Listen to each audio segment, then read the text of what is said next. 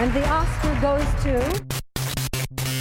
Willkommen zur letzten Episode. Traurig, traurig, traurig. Von der zweiten Staffel von Back to the Oscars. Was? Ja, Okay, das ist die letzte Episode Ja, von ja. der zweiten Staffel. Ja. Danach kommt halt die dritte Staffel. Ja, ja. genau. Genau. Ja. Wir reisen noch ein letztes Mal mit unserem DeLorean in die 90er, Anfang der 90er und 1992, um genau zu sein, und schauen uns Schweigen der Lämmer an und reden drüber. Die gute alte Zeit, bevor wir geboren waren. Ja. So direkt bevor wir geboren waren. wir. Für viele Leute wahrscheinlich so, ach, das war doch erst neulich und für uns, die uns hier als Filmnerd aufspielen, wir waren da noch nicht mal am Leben. Tja. Tja, blöd gelaufen. äh, ich bin Wer der sind Conan. wir? Ach so, ha! Ha, ha, ich war schneller. schneller. Wer seid ihr so? Ich bin Ted. Guten Tag. Guten Tag, Und Ted. frohes Neues. Alter. Mir ist bewusst, dass das zwei Episoden später ist. Ja, ist ja, es das wahrscheinlich ist im Februar Februar raus. oder so. Ja, vielleicht hat ja jemand, das ist seine erste Episode vom neuen Jahr. Ja, ja. Potenziell möglich. Ähm, danke, Ted, dir auch ein frohes neues Jahr. Wollen wir über das Schweigen der Lämmer reden? Äh, Gerne. Das Schweigen der Lämmer war unter, ist unter der Regie von Jonathan Demme und es spielen mit, jetzt dürft ihr raten, weiß wahrscheinlich niemand von euch, Jodie Foster und Anthony Hopkins und Lawrence A. Bonney stehen hier als die ersten drei bei aha. IMDb und es spielen noch viele mehr mit. Der, äh, der Film äh, ist unter den Top-Rated äh, Movies Platz 23, ich dachte Platz 60. Also reden wir in Top 250 auch bald drüber. Bald, ja. Witzig. Luke hat gesagt, er wäre auf Platz 60, oder? Oder bringe ich das durcheinander? Er ist Weiß auf Platz 23. Wo sind wir aktuell? Wir sind Wir gerade sind bei bei Platz 10. Gut, ja. dass ich informiert bin. Egal. er ist nicht nur Top-Rated Movie drei- Nummer 23, das ist nämlich Luke-Format. Viel Spaß, Luke. ähm, er wurde auch für Oscars nominiert und er gewann auch einige. Er gewann fünf Oscars. yes. Best Picture, Best Actor äh, in a Leading Role, Anthony Hopkins, der damit, oder das sage ich später gleich, Best Actress in Ja, a Leading Role. Jodie Foster, Best Director, Jonathan Demme und Demme. Best... Demi. Jonathan Demi. Entschuldigung. Best Writing Screenplay based on material previously produced or published. Wenn ich das nochmal sagen muss, was ich hoffentlich nicht muss, raste ich irgendwann aus. Oder ich sage einfach immer Best, Best Adapted Screenplay. Genau, die fünf hat er gewonnen. Zusätzlich wurde er nominiert für Best Film Editing und Best Sound. Und er hat damit so diese Top 5, von denen immer geredet wird, Ja. gewonnen mit Best Picture, die beiden Schauspieler, Einer der Director wenigen, und die, Writing. für, die das Einer der geschafft haben. drei Filme, die es geschafft haben. Weißt du auswendig, welche es geschafft Herr der hat? Äh, 3? Nein, Nicht? nee, nee. Es war Was hat der nicht Silence gewonnen? of the Lambs. Es war One Flew Over the Cuckoo's Nest. Und dann noch ein noch älterer Film. Es geschah in einer Nacht, den kannte ich nicht. It Happened One Night. Genau. Den wollte ich schon lange mal sehen. Genau, Das, das, ist sind. so ungefähr die erste Rom-Com. Ah, okay. Okay. Aber ja, Herr der Ringe war nicht dabei. Nun reden wir über eine spätere Rom-Com, das Schweigen der Lämmer. ja, ähm, Anthony Hopkins hatte eben auch einen äh, Oscar für Best Actor in Leading Role gewonnen und laut IMDb war er 24 Minuten und 52 Sekunden im Film Mhm. und ist damit der zweitkürzeste Best, Best äh, Actor in a Leading Role Winner. Der kürzeste ist David Niven in Getrennt von Tisch und Bett. Ich weiß jetzt gar nicht, wie der auf Englisch heißt. Das ist ein Film Okay. aus 1958 58, ja, okay. mit 23 Minuten und 33 Sekunden. Das heißt, Okay. man, hättet ihr den Film noch ein bisschen gekürzt, dann hätte Anthony diesen, Rekord gewinnen können. Aber Ja, bei Dame Ja. Judi Dench ist es dann Supporting Actress. Ja. Supporting Actress. Das würde mich jetzt interessieren, wie viel sie. Weil ich klar, irgendwo war irgendwas mit acht Minuten, aber ich weiß nicht mehr was. So, reden wir jetzt nicht nur über 8 Minuten, sondern reden wir über die vollen 1 Stunde 58 Minuten des Films. Wie Ja, fandet ihr Zwei die? Stunden, ja. Ich fand ihn super in meiner Erinnerung. Wir müssen hier, äh, wir müssen sagen, dass es für mich am längsten her ist, seit ich den gesehen habe. Aber es ist ein sehr guter Film. Ich glaube, das ist der einzige Film, den wir alle schon mal davor gesehen hatten, oder? Ja, ich glaube auch, das ist auch einer der Filme, wenn sich, wenn sich Leute für Filme interessieren, dass sie sehr schnell auf den stoßen und den anschauen. Definitiv. War bei mir auf jeden Fall so. Ja, Hat ja. bei mir so in meiner Jugend eine sehr, sehr lange andauernde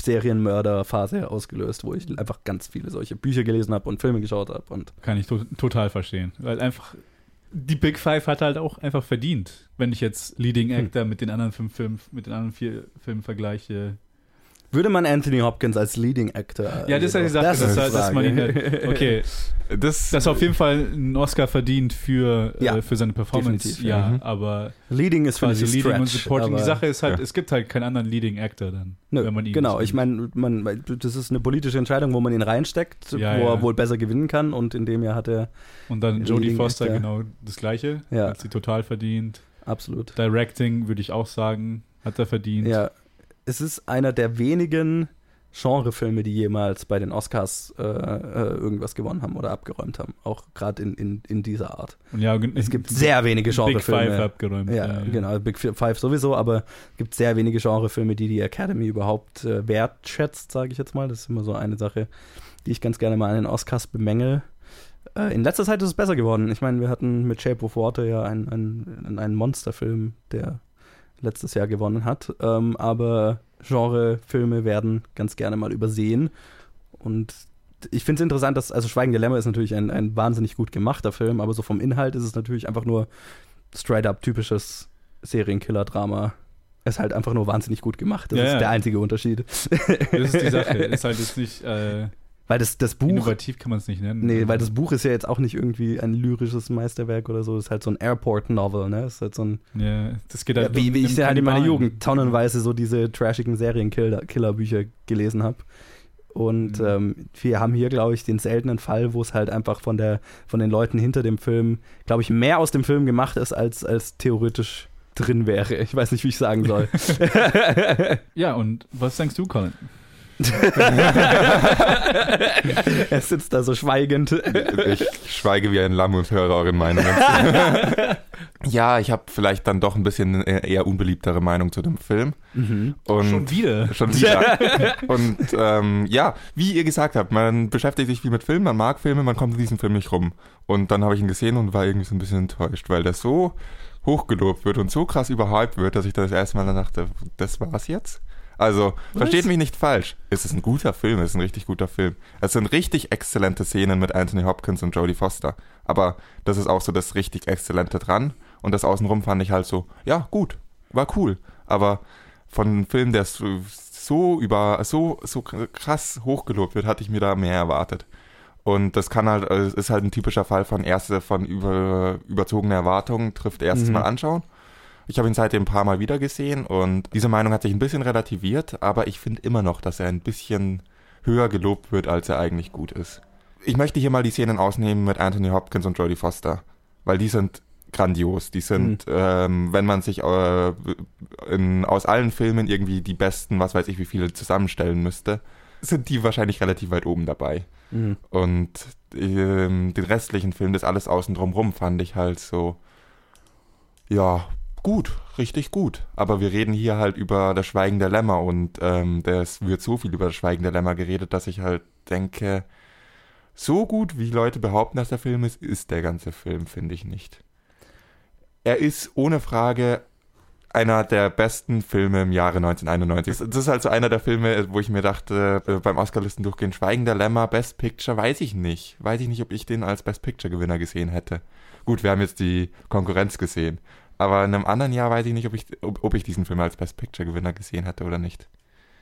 Und ich sage nicht, dass es ein schlechter Film ist. Ich sage, dass es ein guter Film ist, ein richtig guter Film. Aber nicht so gut. Nicht so gut, wie jeder behauptet. Also ich würde dir eben, wie gerade, weil ich gerade gesagt habe, so von der Grundlage dieses Films, also von der Story und so weiter, was ich ja gesagt habe, würde ich dir schon zustimmen. Also was ich ja gemeint habe, das ist halt so ein typischer, vielleicht erstmal ein bisschen trashiger Pulpy, genau, so ein Pulpy Serienmörder-Story. Aber ich würde dir eben widersprechen mit der Machart. Weil das, das ist, was ich meine, wenn ich sage, aus dem, mit den Leuten, die an, die an diesem Film gearbeitet haben, ist einfach weitaus mehr aus dem Film rausgeholt, als theoretisch drin wäre, erstmal so von der, von der Basis. Und das hat ganz viel mit den Performances zu tun. Und ganz, ich finde äh, ganz, ganz stark auch von Jonathan, Jonathan Demme's Regiearbeit und wie der Film gedreht ist, wie er geschnitten ist. Deswegen, ich war sehr froh, als ich gerade gehört habe, dass er für besten Schnitt nominiert war. Das finde ich gerade die Machart ganz, ganz viel äh, sp- von der Spannung ausmacht, die dieser Film aufbauen kann, finde ich. Aber Und- damit widersprichst du mir ja nicht. Ich finde diesen Film ja auch gut. Ich finde ihn richtig gut gemacht. Aber ich Nee, aber ich finde halt, dass er, äh, ich finde, ja. dass er, dass er die Nominierungen alle verdient und dass er auch den Hype verdient. Ja, Nominierung auf jeden Fall verdient. Ja. Aber dass er in, in einem anderen Jahr als ob ich ihn in einem anderen Jahr als Gewinner wirklich gesehen hätte oder als ich die Listen durchgescrollt habe und Gewinner gelesen habe, einfach nur Oscar Mhm. Gewinner. Das war, was ich damit meinte, habe ich mir überlegt, hm, ist das ein verdienter Best Picture Gewinner oder würde ich den als Best Picture Gewinner sehen, nicht als Nominierten, weil es ist ein richtig guter Film und er ist richtig gut gemacht. Er ist richtig kompetent umgesetzt und wie gesagt, die Performances von Anthony Hopkins und Jodie Foster, die machen aus dem Film so viel mehr, als er eigentlich sonst wäre. Mein Kritikpunkt ist, dass eigentlich der restliche Film die ihren Performances hinterherstehen. Je nachdem, welchen Aspekt man dran sieht, mal mehr, mal weniger, aber dass halt immer dieser Film so hoch gelobt wird, als wäre der gesamte Film auf dem Level von Anthony Hopkins Performance. Ja, ich meine, die, die ist natürlich irgendwie drüber, aber ich finde schon, dass der Rest vom Film nicht weniger spannend ist als die Szenen zwischen Jodie Foster und Anthony Hopkins. Ich meine, die sind, die sind natürlich das Standout. Also das ist natürlich, wofür man den Film sieht erstmal. Aber ich finde die ganze Jagd nach dem Serienkiller ziemlich spannend und vor allem auch diese, diese Profiling-Arbeit, die in dem Film ja, wo, wo so ein Wert drauf gelegt wird, äh, wie, wie die Art und Weise, wie an so einen Serienkiller-Fall rangegangen wird dass das sehr viele problematische Elemente hat, da können wir nachher nochmal drüber reden, weil es gibt sehr viele Dinge, die, die in diesem Film vorkommen, die 2018, 19 nicht mehr so et, et, et, etwas problematisch rüberkommen. Da können wir, da können wir nachher nochmal drüber reden und äh, einige Da Dinge, widerspricht dir das FBI. Da bin Nee. ich gespannt. Nee, nee, es, es gibt, es gibt da, da, da sind einige, einige Sachen Ja, sind da nicht mehr sehr aktuell.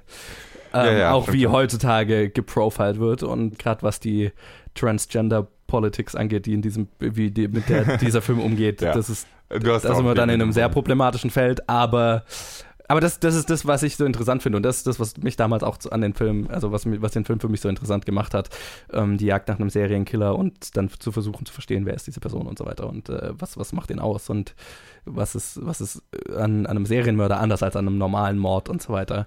Ähm, und das fand ich wahnsinnig spannend. Und das, finde ich, macht, hebt diesen Film über andere Filme dieser Art, die auch sehr spannend sein können, aber vielleicht nicht Best Picture würdig äh, sein könnten, weil der da schon nochmal einen, einen, einen, einen draufsetzt. Und da sind wir dann an dem Punkt, an dem wir uns widersprechen, weil trotz der extrem kompetenten Machart ist der Teil, den, den Serienmörder zu finden, was ja dann eigentlich doch der Hauptteil der Story ist, eine Story, die mich nicht wirklich gepackt hat, Okay. die ich nicht wirklich als sonderlich spannend empfunden habe. Und trotz dem, trotz allem, was dieser Film richtig macht, einfach die Story ich als hm, ja, okay, ist ganz nett gesehen habe und Ja. nicht wirklich krasse Spannung empfunden habe. Aber wie gesagt, Geschmack ist auch Geschmackssache. Ich finde Nee, halt, total, ich habe ja. halt, ich habe von vornherein gesagt, dass meine Meinung zu diesem Film wahrscheinlich ein bisschen unbeliebt ist. Ja, ich glaube aber, du hast schon recht mit dem, mit Hopkins und Foster, dass die so ikonisch sind. Und das ist, glaube ich, auch quasi der, der Fakt, dass sie die Big Five gewonnen haben, dass das halt schon einen gewissen Hype halt erzeugt, den der Film nicht in allen Aspekten halt gerecht werden kann. Und wo man halt sagt, ja, also der hat zwar alles gewonnen, aber ist jetzt nicht das Ultimative vom Ultimativen, so wie man es halt gewohnt ist, wenn, wenn andere Leute über Silence of the Lambs reden oder wenn man irgendwo was über Silence of the Lambs liest oder hört. Es sind halt ungefähr 20 Minuten von diesem Film, die diese fünf Oscars gewonnen haben. Und das Ja. sind halt diese Dialogszenen. Ja, ja, klar. Das Die halt Ausbruchsszene finde ich auch sehr gut gelungen. ja, die ist ab, abgefahren, geil. Aber, also im Endeffekt sind es dann wirklich die Zeit, die Anthony Hopkins im Bill, ähm, im Film auftaucht mit seinen 23 oder 24 Minuten, die, die haben die fünf Oscars gewonnen. Der Film dauert aber zwei Stunden. Und das ist, fand ich dann einfach Mhm. irgendwie, das drumrum hat mich halt einfach nicht so gepackt. Aber das ist halt die Sache. Ähm, habt ihr die Sequel gesehen? Ja, Ja. ich habe alle gesehen. Hast alle gesehen? Ich Ja, habe sie nicht ich hab die gesehen. gesuchtet wie, damals. Wie viel, wie viel ist Hopkins in den anderen Filmen drin? Ähm, es gibt das Sequel mit Julian Moore, in dem er auch relativ äh, viel drin ist, ähm, wo er auch super drin ist. Es gibt, ist Red Dragon das mit? Red Dragon ist der dritte. Ist der dritte und da ist er auch drin. Ja. Das ist aber ein Prequel und dann gibt es Hannibal Rising, da ist er nicht mehr drin. Richtig? Hannibal Rising habe ich nicht gesehen. Oh, der ist auch schlecht. Das Ja. ist so die, die Origin-Story für Hannibal Lecter. Ja, und dann gibt es halt jetzt natürlich noch die, die Serie mit Mats Mikkelsen und so weiter, aber Ja. das, das hat dann Nee, eigentlich aber- nichts mehr so damit ja, zu tun. genau, Aber er ist in drei Filmen, wenn ich ist in drei. Filmen. Und der ist deutlich mehr in den anderen Filmen als hier, oder? Oder ist er vergleichbar? Deutlich mehr würde ich nicht sagen, aber Im zweiten kommt er deutlich mehr vor. Deutlich Ja. mehr? Aber ich Da hat er auch mehr Action, weil Ja. er in der freien Wildbahn Ja, ist. genau. So, ne? Ah, so. Also ich da habe die, bringt alle- er auch mehr Leute um und so. ich hab die ganze Reihe vor nicht allzu langer Zeit gesehen, deswegen Okay. bin ich Ah, da noch relativ genau Ja, dran okay, dann ja, ist einfach. und ja, Der ist einfach, ja, er ist mehr drin, aber es macht es nicht unbedingt besser. Ja, nee, genau auf Er den ist Punkt wollte ich super. heraus. Auf den Punkt wollte ich heraus, weil Die, die anderen zwei die Filme. Qualität ist Er ist super in allen Filmen. Ja, die Aber- anderen, die anderen Filme sind mehr das, was, was, was ich gemeint habe, was die Machart von Schweigen der Lämmer so ein bisschen drüber hebt. Die anderen sind Ja. so diese pulpy Ja, genau. Serienkiller-Stories, Genau. die ich immer noch total geil finde. Ich liebe die anderen Filme auch total. Ja, die Aber- konnten mich dann nicht packen. Aber es ist nicht dasselbe Level. So. Und das meine ich, das ist, das ist das, was Schweigen der Lämmer halt nochmal, das ist halt doch, das Absolut. genau. ist mehr, als es sein dürfte. So. Ja, da widersprechen wir uns nicht. Da bin ich voll deiner Meinung, weil bei Ja. den Sequels sieht man, was es eigentlich sein dürfte. ja, Genau. Ja, auf den Punkt wollte ich raus, weil das, obwohl er so wenig in dem ersten Film drin ist, das macht's ja aus. Und Mhm. vor allem halt auch die Regisseurarbeit und die andere Produktionsarbeit macht's halt dann wirklich aus, Ja. dass der Rest vom Film halt immer noch ein gewisses Level hat im Vergleich zu den Sequels, ja. Die halt danach kamen und halt einfach nicht daran rankamen. Ich, ich will mir auch mal, mal anschauen. Ich habe es ja noch nicht bis jetzt Die, angeschaut. die aber- lohnen sich, sie lohnen sich. Ich finde gerade Red Dragon habe ich, hab ich schon viel Spaß mit. Aber die hab, ich habe die jetzt auch schon Jahre nicht mehr gesehen. Also meine Meinung ist da nicht mehr so aktuell, aber Es sind echt keine schlechten Filme, Ja. aber es sind halt auch echt keine guten Filme. Also es ist Ja. halt so genau dieses, das sind halt einfach echt Filme. es sind halt Okay, Ja. unterhaltsame Serienkillerfilme. So. Okay, unterhaltsam ist gut. Ja. Weil Ja. wenn, wenn mir jemand einen Film erklärt als nicht schlecht und nicht gut, das hört sich für mich langweilig an. Wenn du auf diese Art von Filme stehst, ich glaube, du musst drauf stehen, auf so Serienkiller-Stories und so ein bisschen Crime-Thriller und sowas. Mhm. Gerade Anthony Hopkins macht halt gruseligen Scheiß. In einem ähm, brät und füttert er einem Mann sein eigenes Gehirn und äh, Teile von seinem eigenen Gehirn und in dem anderen schmeißt er irgendeinen aus dem Fenster und die Därme fallen auf die Straße und so weiter. Okay. Also die sind mehr, diese haben ja diesen Okay. Pulpy-Serienkiller-Vibe, aber das, Das ist halt auch irgendwie, und das hat seinen. Unterhaltungswert, das ist cool. Also entweder wie Johannes stehst du genau auf das, oder wie ich stehst du drauf, irgendwie Sequels zu sehen und dich äh, drüber aufzuregen, dass sie nicht so gut sind wie der erste Film. In beiden Fällen ist es lohnenswert, okay, cool. aber es sind halt nicht die besten Filme. Aber Nee. es ist, man kann sie schon anschauen. Genau, sie, sie haben ihre, und Hannibal Rising kannst du dann vergessen, den, brauchst du nicht sehen. Ja, Äh, den schiebe ich vor mir auf immer noch. Der hat auch seine Stellen, aber es ist nicht, also nee. Also ich bin so ein bisschen zwischen Johannes und Colin, was die Teile außerhalb von Hopkins Foster angeht. Du quasi. sitzt auch zwischen uns. Ich sitze sitz auch zwischen. Und ich bin auch meistens immer so Ja. irgendwo dazwischen. Das, das ist bei mir das größte Problem gerade, weil es wirklich lang her ist, dass ich den gesehen habe.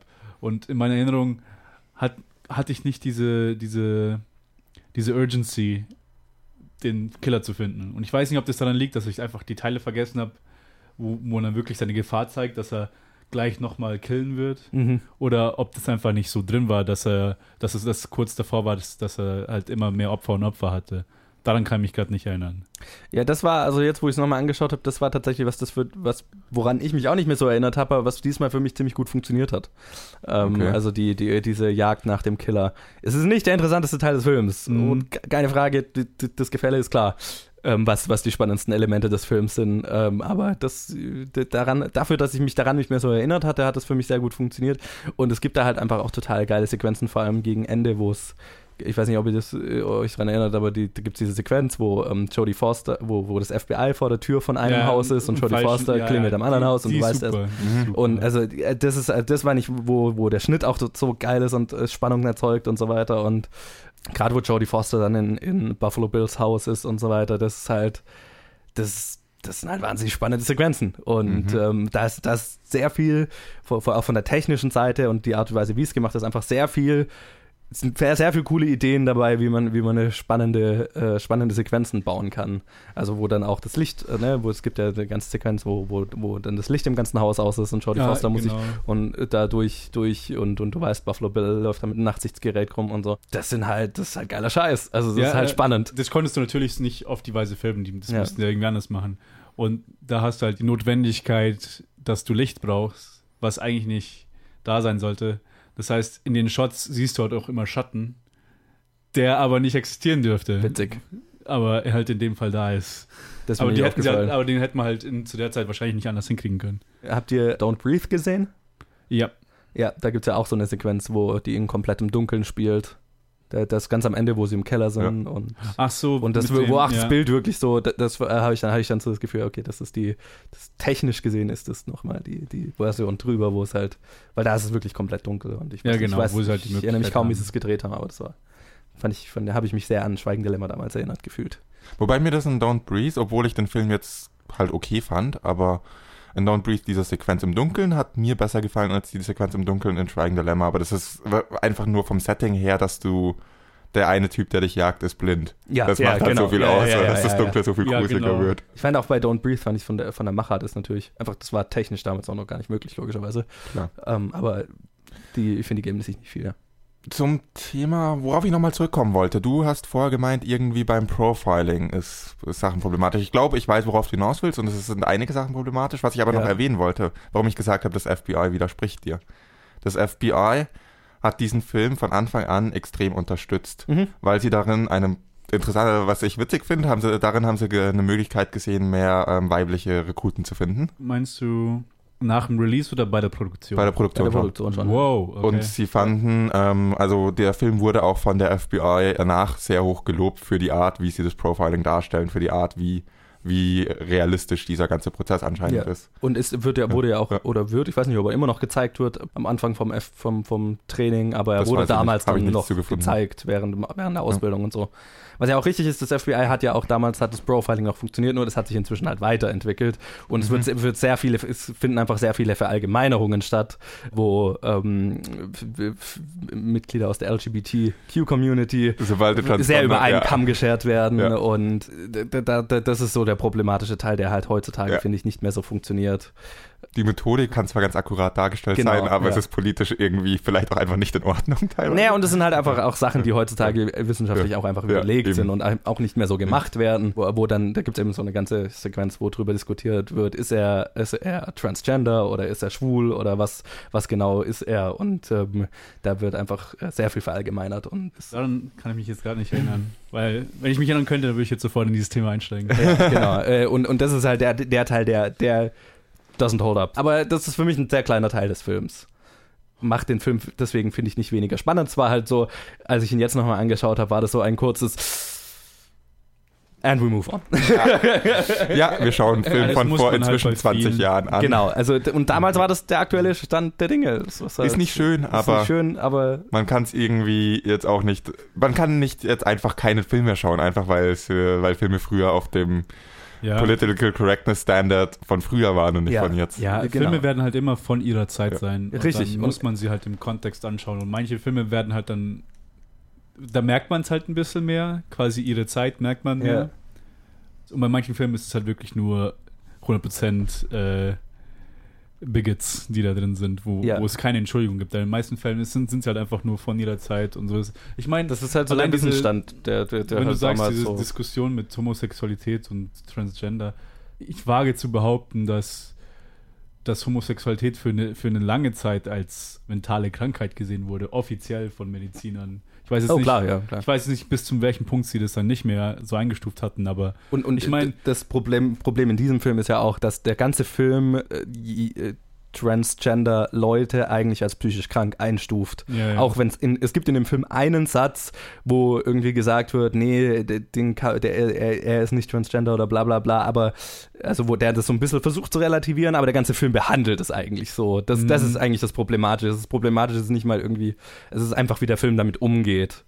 Und das ist halt sehr mit, ja, wie sagt man auf Deutsch? Also es, es ist halt verallgemeinern. ja, sehr verallgemeinernd, Ja. genau. Ja. Und, und ja, der, der Wunsch, eine Frau zu sein oder in, in einem anderen Körper zu sein als psychische Krankheit und so weiter, ist halt, das, das, das ist einfach das, was sich heutzutage so ein bisschen problematisch anfühlt. Es ist schwer zu vermeiden, weil dieser Trend immer noch existiert. Klar, heutzutage selbst, ich kenne Leute in meinem Alter, die immer noch auf eine gewisse Weise so denken. Ja. Und weil sie, weil man halt immer noch im alltäglichen Leben nicht wirklich, äh, wenn man nicht aktiv in so eine da organisiert ist oder solche Leute kennt, dass man halt jetzt keine Transgender-Person im Umkreis hat, ja. im Durchschnitt. Aber die Sache, auf, auf die ich eingehen will, jetzt äh, speziell auf ähm, mentale Krankheiten. Mhm. Das heißt, wir haben ja noch diesen heftigen Fokus, wenn irgendwas passiert, irgendwelche Attentate, irgendwelche Mord, Mörder oder irgendetwas in die Richtung geht, dass dieser Mental Disease Defense immer noch benutzt wird, obwohl das eine vollkommene Beleidigung ist für Hm. Leute, die wirklich mentale Krankheiten haben und dafür in Behandlung gehen Ja. dass es oft auf die Krankheit reduziert ist und dass quasi solche Leute halt auch deswegen dieses Stigma haben von, die sind, sie sind gefährlich oder sonst wo, obwohl ja viele Pfleger und viele Leute, die halt wirklich um sich, um Menschen kümmern, die Probleme haben, einfach zeigen, dass das einfach ganz normale Leute sind. Mhm. Die sind nicht gefährlich wegen ihrer Krankheit. Mhm. Du bist nicht du bist nicht ein potenzieller Mörder, weil du irgendwie auf dem Spek auf dem Autismus-Spektrum bist oder Mhm, sowas. ja, also ja. dieses dieses heutzutage hat man das halt immer noch so und das wird halt fast hauptsächlich das wird halt fast ohne zu hinterfragen akzeptiert so oh, okay, ja, äh, vielleicht war er irgendwie gestört oder sowas, mental gestört, obwohl du kannst nicht auf von einer mentalen Störung auf Massenmord quasi. Du kannst nicht so einen Sprung machen von A nach Z. Ja. Von einem Punkt auf den auf den letzten. Genau, und das ist halt so, das, Und das ist was, Das ist was halt das bei dem Film jetzt ist halt so. immer noch so im Umlauf. Also deswegen kann ich es auch dem Schweigender Lämmer nicht so hart also ansehen, weil es halt heutzutage halt ist halt immer noch nicht weggegangen. Nein, nein, und das ist auch das ist einfach auch so, ein- so ein Ding, so wurde halt damals darüber geredet oder es behandelt und ähm, das ist das ist einfach was, worüber man halt reden genau. muss. Das macht den Film für mich jetzt nicht schlechter Nee, nee, nee. oder weniger spannend. Das ist halt einfach so ein, ja, da wird halt sehr breit äh, äh, ein Transgender-Dasein als, als, als, als psychische Krankheit, die zu potenziellem Serienkillerverhalten führen könnte. Das ist halt sehr, ja. Das ist halt ein Teil vom also, Film. Es genau. ist halt drin, Ja. aber bevor wir jetzt noch lange einen äh, Hobbypsychologen-Podcast machen, würde ich Richtig. lange zu, wieder zu dem Film lenken. Wir haben es vorher schon leicht angesprochen. Nominierung verdient oder nicht? ja, Ja, definitiv. Finde und ich auch, auch. wie Zwar gesagt, alle. alle, ja. Ja. also, Also wir reden hier über nur, nur über Best Picture, aber ja. ja. Ähm, ja, kann man jetzt aber auch nicht widersprechen. Ja, ja, ja. Äh, wir haben eine, eine junge Jodie Foster, die eine lange Karriere auch dank diesem Film hat. Zu Recht. Jodie Foster wollte ähm, die Rechte an dem Buch, die Filmrechte für die, für die Story eigentlich selber kaufen, war Ah. aber zu langsam. Okay. Interessanterweise. Jetzt ja nochmal gut gegangen. Ja. Ist gut gegangen, dass sie wenigstens dann äh, mitgespielt hat. ja, Was heißt wenigstens dann mitgespielt hat, dass sie die fucking Hauptrolle gespielt hat, Ja, hast du ja. so gesehen. ja. Und Äh, ich finde auch, cool. sie macht also heutzutage auch als Produzentin, Regisseurin, Schauspielerin, die macht einfach interessanten Scheiß. Und das finde ich cool. Ja, auf jeden Fall. Äh, Und es geht viel einfach auf diesen Film zurück. Also die Nominierung ist definitiv verdient. Yes, Eigentlich, äh, Absolut, ja. wie wir vorher schon gesagt haben, alle Nominierungen sind verdient, allein schon wegen unseren zwei Hauptdarstellern oder Ja. unserer Hauptdarstellerin und dem kind of weird Mix aus Haupt- und Nebendarsteller. Ja, ja. Nebendarsteller wahrscheinlich.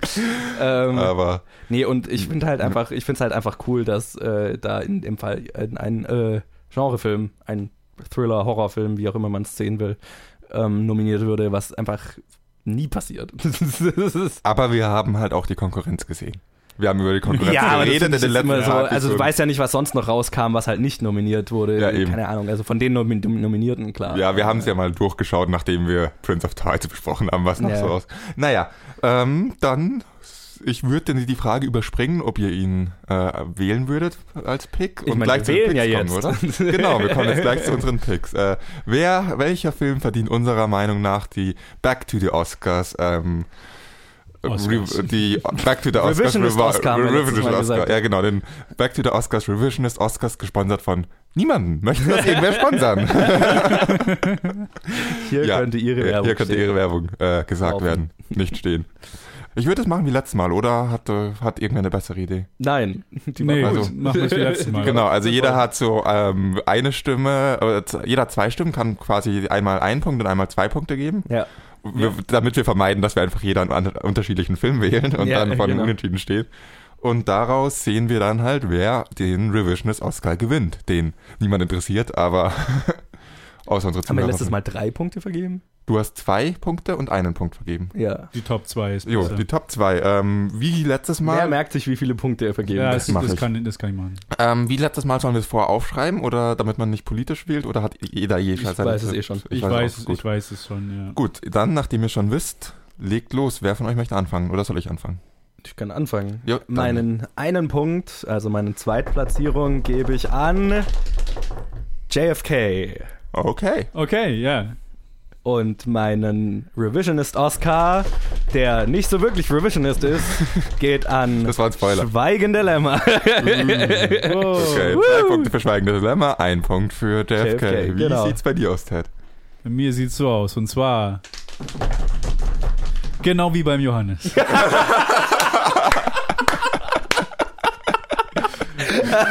Das ist Schön. High five. Wow, das war antiklimaktisch. So, Colin, äh, Äh. so, viel Wahl, also, so viel beeinflussen kannst du jetzt nicht mehr. Ich habe mir wirklich schwer getan bei der Wahl dieses Jahr, tatsächlich. Okay. Ähm, erstens habe ich mir schwer getan, wen ich auf Platz 1 und auf Platz 2 tue erstmal. Mhm. Und dann habe ich nochmal drüber nachgedacht und dann habe ich wieder nicht mehr so schwer getan. Und dann habe ich mit euch über einen anderen Film geredet, über JFK, und dann habe ich mir schwer getan, wen ich auf Platz 2 tue.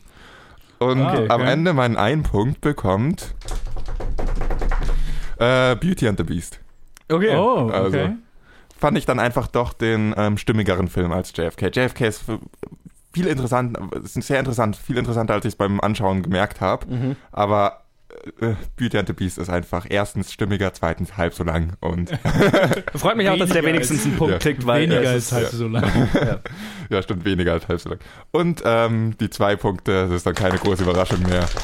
Die gehen wohl trotzdem noch an Schweigende Lämmer, auch wenn ich äh, die unbedingte Meinung hatte. einstimmig. Ja. Die Und wir, kriechen einstimmig der Academy in den Arsch. Ja, Oder, oder ja Jonathan manchmal Demme. st stimmt's halt einfach. Ja, also ich meine, Ja, die, stimmt halt.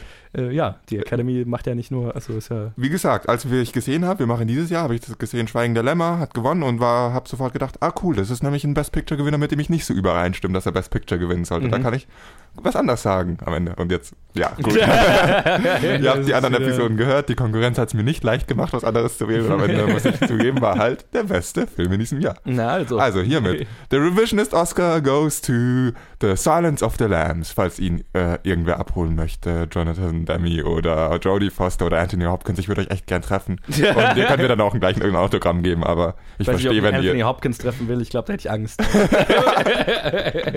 eventuell. Doch, wahrscheinlich schon. Und ja, ähm, ich glaube aber nicht, dass irgendwer das überhaupt mitkriegt von denen. Deswegen müssen wir uns auch kein, keine Statue oder so Also geben wir uns selbst den Revisionist Oscar und stellen ihn uns selbst ins Regal. Wir haben nicht mal was, was wir ins Regal stellen. Wir haben nicht mal ein Regal. Das musst du ändern. Okay. Du hast doch da schon eh irgendwie deinen Flughafen Best Cutter Oscar, den man da kaufen kann. Äh, Der, der gehört Max. Achso, okay. Gut. Ja, äh, wir fangen hier keine Oscarsammlung an. Vielen Dank fürs Zuhören in der zweiten Staffel. Wen hättet ihr gewählt? Schweigende Lämmer wahrscheinlich. Lasst uns wissen, wenn es Prince of genau- Tides war. Ja, genau. Sagt uns so Prince of Tides letzte oder vorletzte war. ja, was war bei euch der letzte Platz? Prince of Prince of Tides, Tides. oder? Ja, gut. Ja, das mit War nicht so großen schwer. Abstand. Gut. Ja, das war's dann auch schon. Eigentlich wollte ich jetzt, äh, hatte ich die Idee, man könnte jetzt gleich live auswürfeln, was die nächste Episode ist. Ja. Aber erstens muss ich dringend los in die Arbeit, zweitens habe ich meine Würfel daheim vergessen. Also werde ich wohl wieder Oh, Colin. werde ich wohl wieder morgen auswürfeln und dann wieder ein Video auf Facebook hochladen. ja. Okay. Äh, freut mich, dass ihr die Staffel dabei wart. Freut mich, dass ihr diese Staffel zugehört habt, liebe Zuhörer. Ich hoffe, ihr hört die nächste Staffel auch wieder zu. Und hoffentlich machen wir dann einen Haufen besseren Filme und nicht wieder so ein Prince of Tides. Ja, komm, da war Prince of Tides halt Ja, kacke. meine Bugsy Güte. war okay, aber die Bugsy anderen Filme war, waren gut. äh, Also, ich fand das ja nicht schlimm. Ich fand das ja jetzt, alles in allem war ich nicht so begeistert davon. Okay.